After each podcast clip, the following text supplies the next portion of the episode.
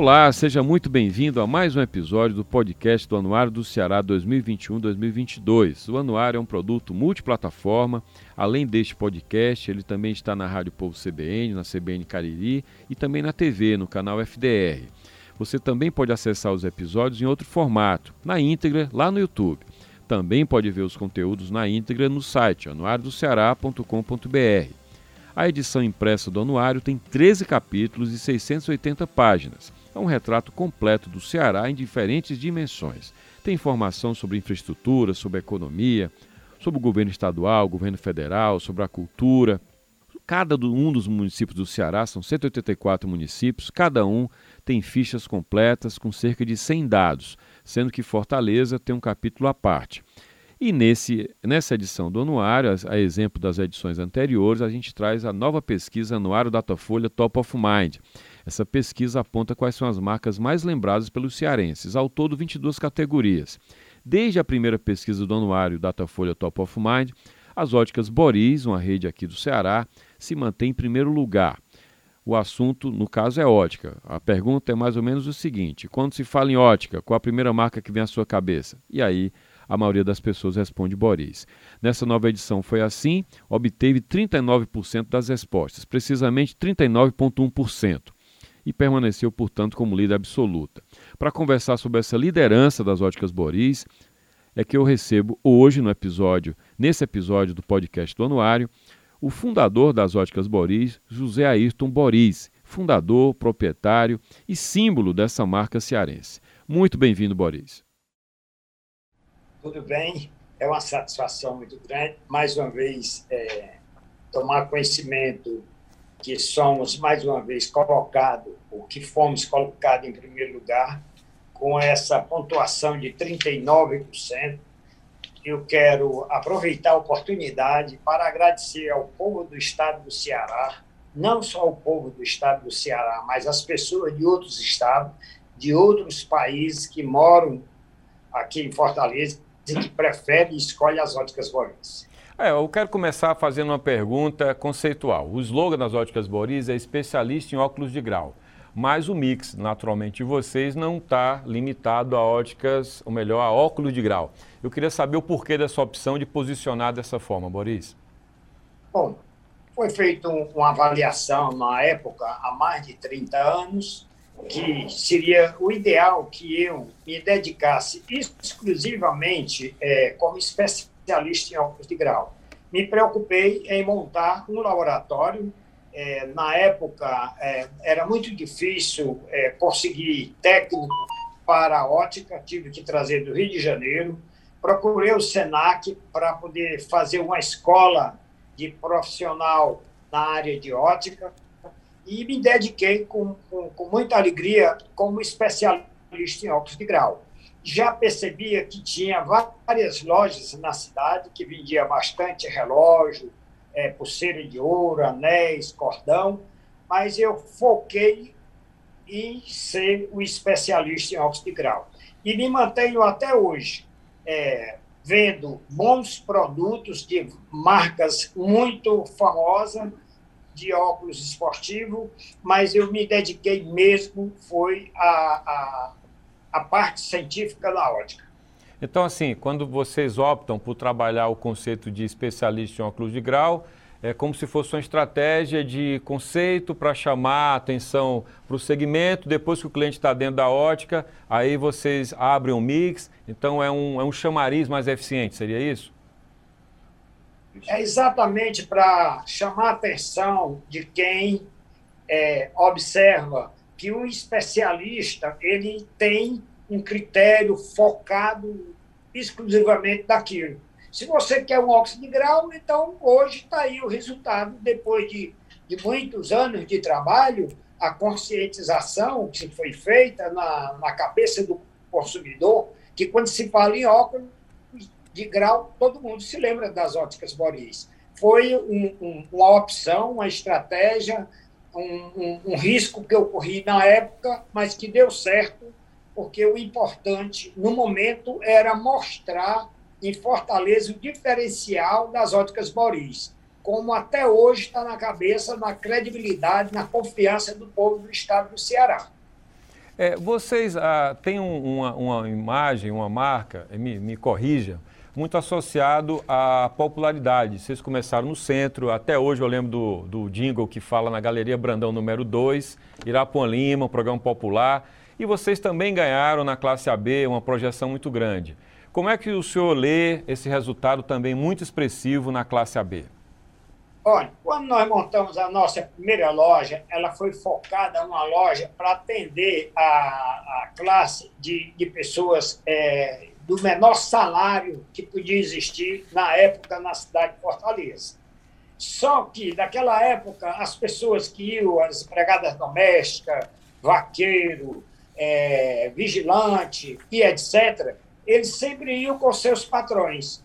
E aí, então, eu atendia muito bem a, aos seus auxiliares e eles ficavam encantados com o atendimento e eu mostrava que eles usavam um produto que eu tinha dentro da minha loja e que eu poderia vender mais em conta. Como quem é rico não é besta, eles examinavam o produto e via que eu tinha o mesmo produto e que vendia por um preço mais acessível, porque eu estava dentro de uma galeria, meus custos eram menor e eu ali eu comprava, eu vendia, eu procurava fazer as coisas ali com o custo mais baixo possível. E hoje eu mantenho até hoje essa convicção aos nossos clientes, que se tornaram é, uma, uma legenda de cliente muito grande, como amigos. Nós não temos problemas com clientes, nós procuramos atender da melhor forma possível e trabalhar com campanhas assim muito esclarecedoras, muito simples e atingir a todos os segmentos da nossa sociedade. Boris, é, durante muito tempo a gente ouviu o mercado dizer o seguinte: quem as pessoas viajavam mais, sobretudo a classe AB, ela pegava um avião, viajava para fora, comprava os óculos lá fora, ou ia para São Paulo, comprava em São Paulo. Então isso teria gerado um impacto importante no segmento AB de ótica e joalheria. Com a pandemia, as viagens deram uma, uma diminuída, claro, as pessoas ficaram mais em casa. Como é que você analisa esse comportamento? Houve de fato essa perda de um segmento mais alto e agora esse retorno por conta da pandemia? Bom, eu vou, vou falar em duas etapas. É, antes da pandemia, já há uns cinco anos, mais ou menos, é, essa coisa de comprar em São, é, em São Paulo ou, ou, Fortaleza, ela já tinha diminuído bastante. Por quê? E com relação hum. ao exterior, é. nem se compara, porque as pessoas achavam que compravam lá fora o produto bem mais em conta, mas hoje, como se tornou, por exemplo, a, vou dar uma grife aqui, a Ray-Ban, tá. que é a Luxótica, né, que é uma empresa italiana. O preço dela hoje, é, em vários países, é o mesmo preço que é praticado no Brasil. Então, começaram a, a, a perceber que, com relação a óculos, não há diferença. O dólar é o dólar, e aí não adianta mais comprar em outros países. Agora, com relação à última parte que você falou, na realidade, as pessoas hoje diminuíram é, é, é, as suas viagens de turismo para o exterior. Sim. Então, nós percebemos na cidade de Fortaleza que é, se falava muito no Rio de Janeiro, a cidade mais visitada, hoje Fortaleza está concorrendo com o Rio de Janeiro. Hoje nós temos um, um, um número de turismo brasileiro muito grande no Ceará. E isso vem colaborar em vários segmentos de negócio, não é só no meio de ótica, não. Talvez o meu seja o menor possível, mas em outras áreas, talvez o movimento seja até maior, como vamos falar de hotéis, pousada, restaurante. Eu acho que o Ceará é uma cidade privilegiada. E é. com relação a, ao segmento de ótica, os óculos de grau, a gente enfrentou isso sim. Cliente trazia as armações e vinha fazer a lente comigo aqui em Fortaleza.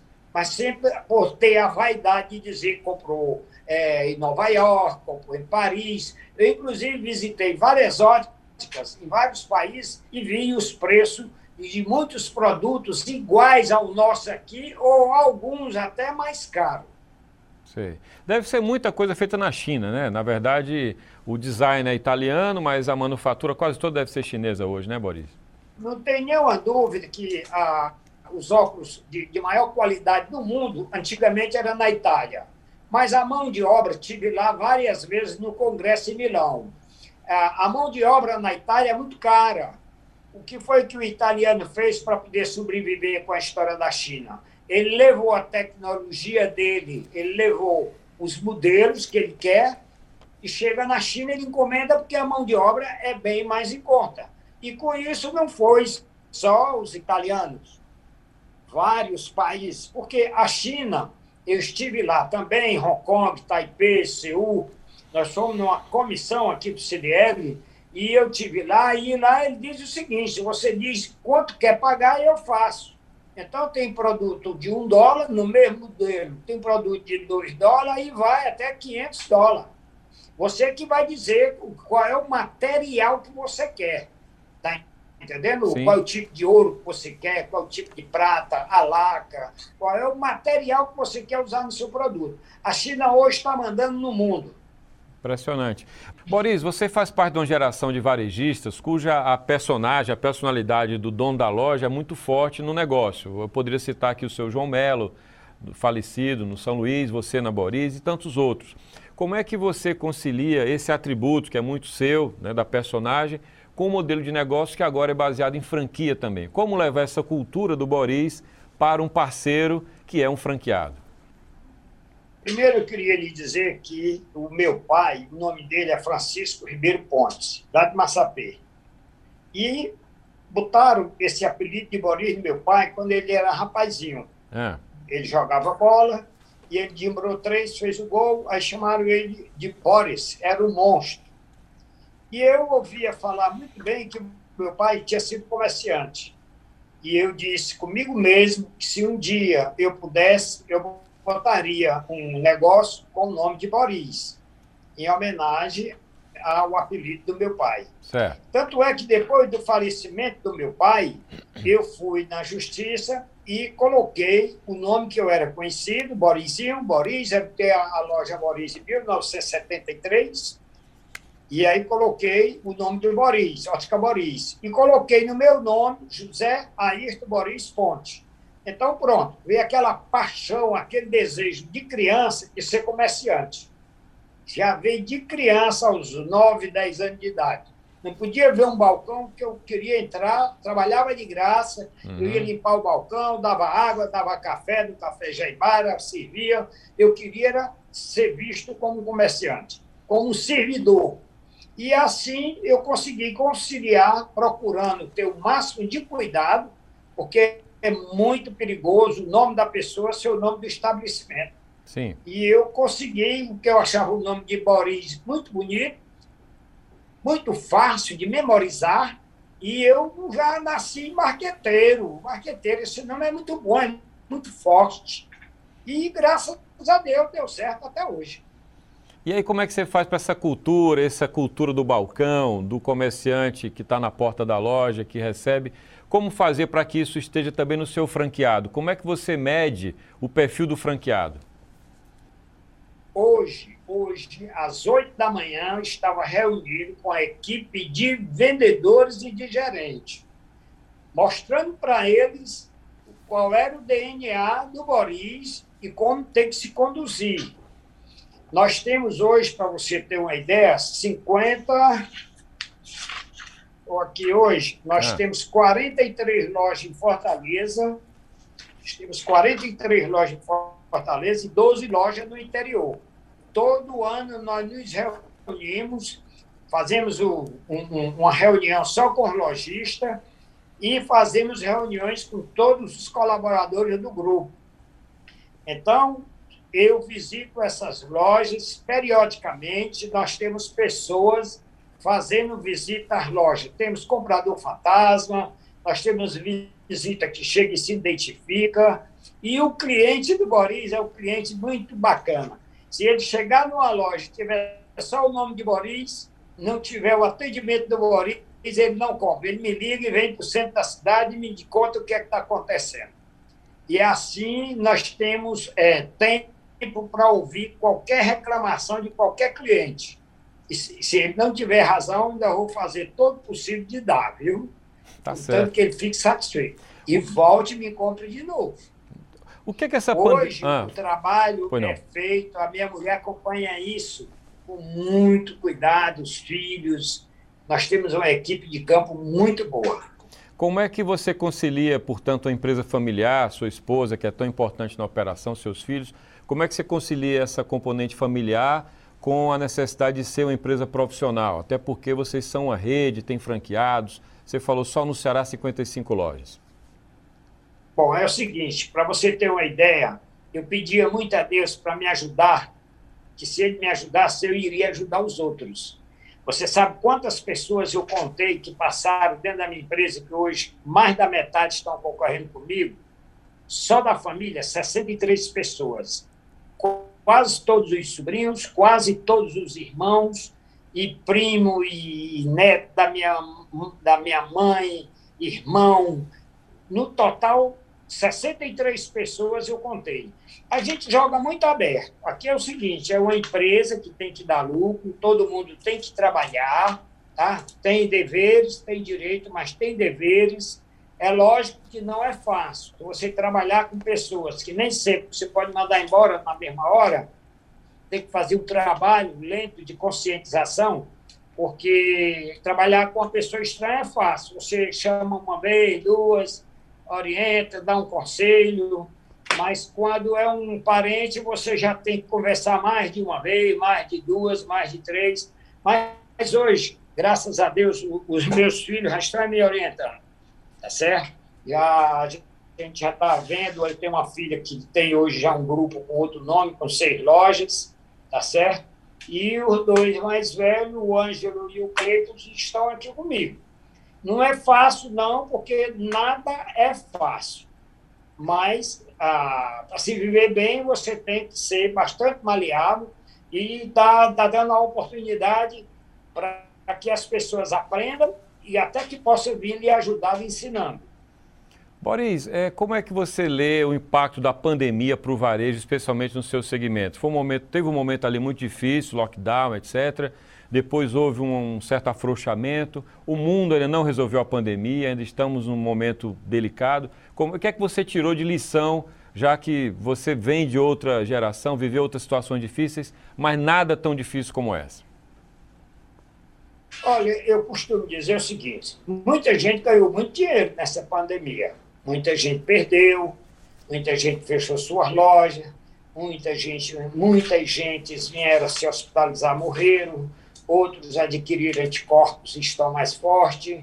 O negócio não foi fácil, não foi fácil. Você passa no centro da cidade, tem muitas lojas fechadas, mas o que eu observei é o seguinte, que quem, quem conseguiu superar esses três meses de muita dificuldade, eu tive lojas que vendiam X, nós passamos três meses sem vender, mas nos três meses seguidos que abrimos, conseguimos recuperar ah, aquela venda que estava é, reprimida.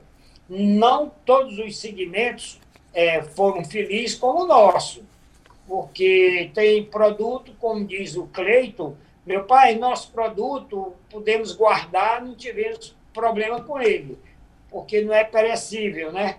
Ah, com três, quatro meses você abre, limpa, bota na vitrine e vende. Então nós fomos, nós estamos sendo e fomos privilegiados nesse sentido. A gente sabe que teve muita gente que perdeu muita coisa porque estava dentro da sua loja quando ele entrou o produto já não servia mais para vender. O meu não. Mas depois da pandemia, nós voltamos a vender muito mais do que o que se vendia antes. Boris, é, o que é que você diz, o que é que você pensa, como é que você lida com o comércio eletrônico? Muito da sua energia é do olho no olho, é de receber, é do calor humano, mas a gente vive um momento que muita gente já tem o hábito de comprar pela internet. Como é que você leva isso para o comércio eletrônico? Como é que você lida com essa realidade?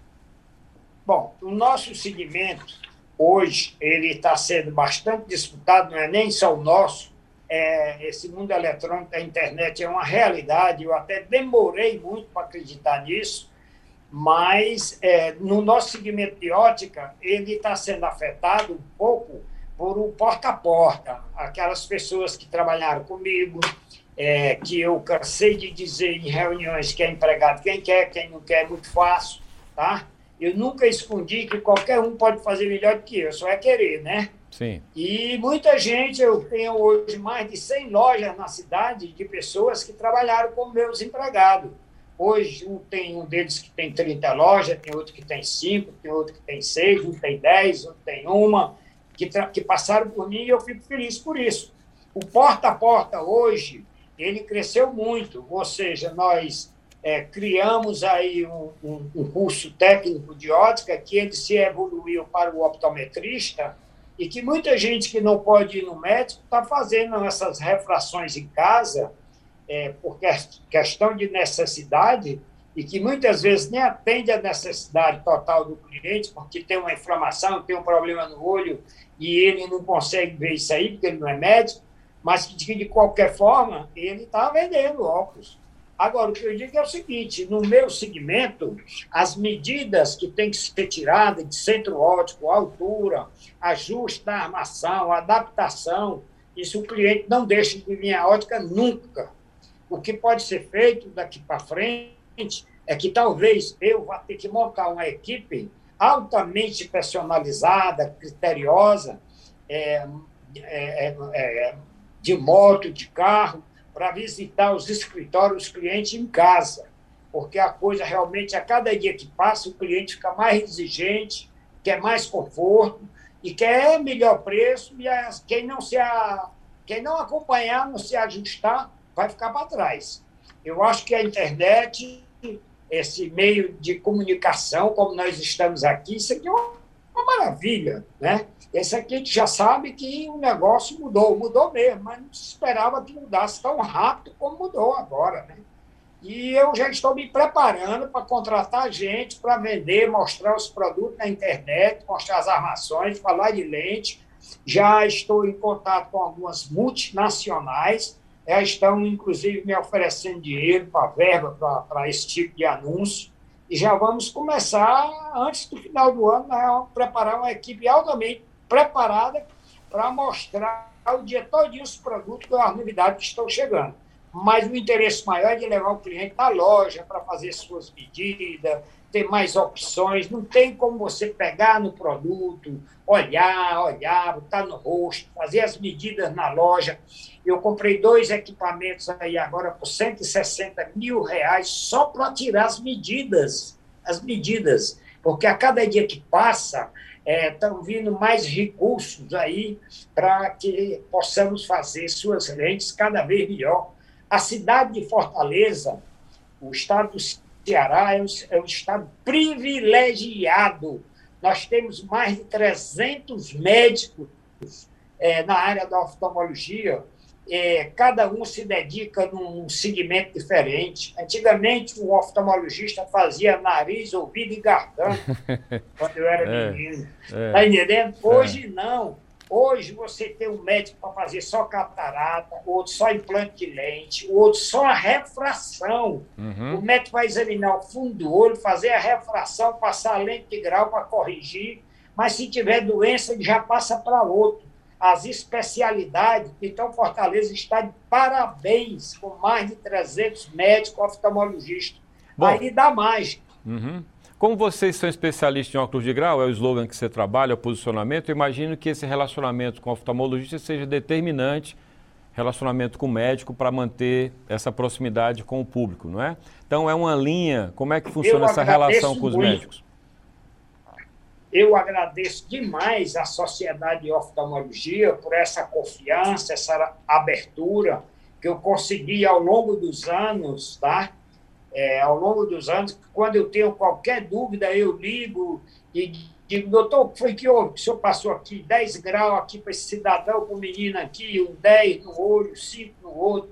Isso aqui está certo, ele acha graça, agradece. É. Meu amigo Boris, isso aí em 10 mil tem um caso desse, isso é uma visão subnormal, tá certo, pode fazer, muito obrigado e tal. A gente tira dúvida, porque de um lado está o médico, tá? no meio está o paciente, que paga ao médico e paga a ótica. Então, quando eu tenho dúvida, eu ligo para o médico. Ligo, tiro a minha dúvida para poder fazer aquele serviço 100% como é e como tem que ser feito. Sempre preservando é, o cuidado o zelo por o serviço que eu vou executar prescrito um médico, obedecendo rigorosamente o que o médico prescreve. Boris, é, qual é, com qual frequência as pessoas compram óculos de esportivos? Né? Como, é que é, como é que funciona esse mercado? É, é, tem compra por impulso? Como é que vocês trabalham isso? É, o, o óculos esportivo é uma coisa que mexe com a vaidade, tá? É, ele, ele, nem ele que vai comprar, ele sabe. Ele sai de casa, ah, às vezes ele já viu numa revista, viu no rosto do artista, ele quer aquilo lá, ele vem na loja, já sabe o que quer. Mas 50% das compras de óculos esporte é, ela é feita por acaso, por uma abordagem do vendedor, ou ele passou, achou bonito, tinha vontade de comprar, mas não, não, era o momento, ele não achava que ia comprar. Mas ele entra na loja e compra. No, o, os óculos de grau, Antigamente era de três em três anos, depois passou para dois em dois anos, e hoje, normalmente, é, o médico já recomenda, é, uma vez por ano, você fazer os seus exames, embora que muitas vezes não precise mudar suas lentes, mas que o médico possa examinar como é que está a saúde é, ocular. Você sabe que com esta pandemia tem muita gente com problema na vista. Eu, por exemplo, peguei essa, essa Covid, logo, o que mais me doeu foi ah, os meus teve? olhos hum. e a dor de cabeça. Você teve Covid? Eu não sabia. É, eu fui. E eu converso com muitas pessoas que tiveram. É, hoje é importante que todo mundo que teve essa doença procure um oftalmologista. É, é, essa, essa doencinha aí, ela veio realmente, e ela que mais maltrata é a vista na minha concepção, a primeira coisa que ela pega é a vista. No meu caso, foi a vista. Eu não sabia que estava com essa doença. Eu fiquei bom rapidinho. Não fui para o hospital. Eu, quando eu fui saber que tive essa doença, eu já estava bom. Foi através de um exame que eu fiz que deu que eu tinha tido, em março do ano passado. Uhum. Ah, que bom. É, nosso tempo está acabando, eu queria fazer uma pergunta com relação à comunicação ainda. Você tem um slogan, melhor dizendo, um jingle, que é muito famoso da época da TV nos anos 80. Eu lembro dos anos 80, pode até ser de antes, do Cacá. Eu estou errado ou o Cacá era o Fagundes em Dancing Days, a personagem do Antônio Fagundes? Me corrija. E eu vi que vocês fizeram um arranjo Exatamente. novo, né? Pronto, lembrei. Um arranjo novo para... Como é que foi essa história do jingle e como é que foi essa atualização agora, Boris? Bom, eu ia passando numa, numa rua aqui em Fortaleza e vi uma revista, Sétimo Céu, aliás, no, no, no tinha umas 10 revistas numa banca de revistas. É. E lá eu vi o Antônio Fagundes, é, foi 78, se eu não me engano. É, tipo isso, 78. 78, é. na novela Dancidez. Isso. Na novela Dancidez. O Antônio Fagundes com a armaçãozinha redondinha dourada no rosto. E o nome dele era Cacá. É. E eu tinha muito aquelas armações guardadas. E eu brinquei com o Irapuã. Irapuã, eu tenho muito essas armações lá na minha loja guardada e eu precisava botar essas armações no rosto das meninas aí, e aí vamos ver o que é que a gente faz. Ele disse, cadê Cacá? Eu digo, Antônio Fagundes, fazendo o papel de Cacá na novela. Ele disse, cadê Cacá, Cacá, Cacá? Ele muito brincalhão, lá no Boris, Boris, Boris. Aqui ele, ó, Antônio Fagundes aqui. É. Tá aí, Vocês tá aí. Ver, é, o retratinho dele. Dá para ver, dá para ver. Olha a carinha dele né? é. na história. Não, eu vi, eu vi, tá aí. Então, é. o Antônio Fagundes, aí pronto, o Irapuã falou com o conjunto, os Brasa 6 na época, fez o arranjo, e até hoje as pessoas perguntam quem é o Cacá, o que é o Cacá, e eu andando na rua e o povo pedindo, cadê Cacá, cadê Cacá? o povo pediu, o Boris atendeu, vamos voltar o Cacá, como voltou, vai na Boris coração, né? Então, Sim. essa história aqui do passado é saudosismo, mas se o povo quer, vamos fazer. Hoje, 60% das minhas vendas são para pessoas que têm acima de 40 anos. Sim. Por quê? Já começa a esticar o braço, já não vê bem para perto, já começa a comprar óculos para perto e para longe, intermediário. Essas pessoas ainda são pessoas também que vêm lá do tempo do Cacá. Muito bem. Mas, ah. a propósito disso, ah. deu resultado aqui. Graças a Deus que o Datafolha veio nos ajudar bastante com essa pesquisa, viu? porque essa pesquisa vem valorizar o estabelecimento comercial, ela traz para o cliente uma credibilidade muito grande. Quando nós temos um cliente dentro da loja que diz que vai fazer uma pesquisa, eu pego o anuário e mostro. Você quer ir andar, você vai. Mas se você quiser poupar os seus passos, está aqui. Uhum. Você diz aí quanto quer investir na compra de seus óculos de grau, não se iluda com o preço. Porque se você quiser comprar um óculos de 300 reais, eu lhe vendo. Se você quiser de 400, eu lhe vendo. De 500, de mil, de 2 mil, de 3 mil. Não se iluda com o preço. Porque a ilusão, muitas vezes, é que está caro. Mas precisa ver o que é que está caro. O, o, o caro pode sair barato. E o barato pode sair caro. Então, nós vamos tentar adequar o que é que o cliente pode realmente quer investir nos óculos para ele usar. Se quer um óculos de boa qualidade, de melhor preço, ou a qualidade que dá dentro do bolso dele, a gente vai ajustar tudo isso de acordo com as condições do cliente. Que às vezes ele quer okay. uma coisa melhor, uhum. mas não está podendo comprar. Claro. Boris, muito obrigado. Então, Ficaria aqui muito mais tempo conversando com você. Adoro ver suas histórias, as histórias de varejo, da vida real. Infelizmente obrigado. o tempo acabou. Muito obrigado, parabéns pela vitória novamente na pesquisa. Eu que agradeço a você e digo, passa muito rápido, porque você conduz muito bem. Obrigado. Obrigado, Boris. Foi um prazer. Muito bem, esse foi o nosso episódio de hoje do nosso podcast Anuário do Ceará, com o nosso querido José Ayrton Boris, proprietário, fundador, símbolo das óticas Boris. Obrigado a você pela atenção, pela sua audiência e até o próximo podcast. Patrocínio Assembleia Legislativa do Ceará, Prefeitura de Fortaleza, IEL, Senai, SESI e FIEC. Apoio Governo do Estado do Ceará. Avançando juntos, o trabalho não para. Promoção: O Povo. Realização: Fundação Demócrito Rocha.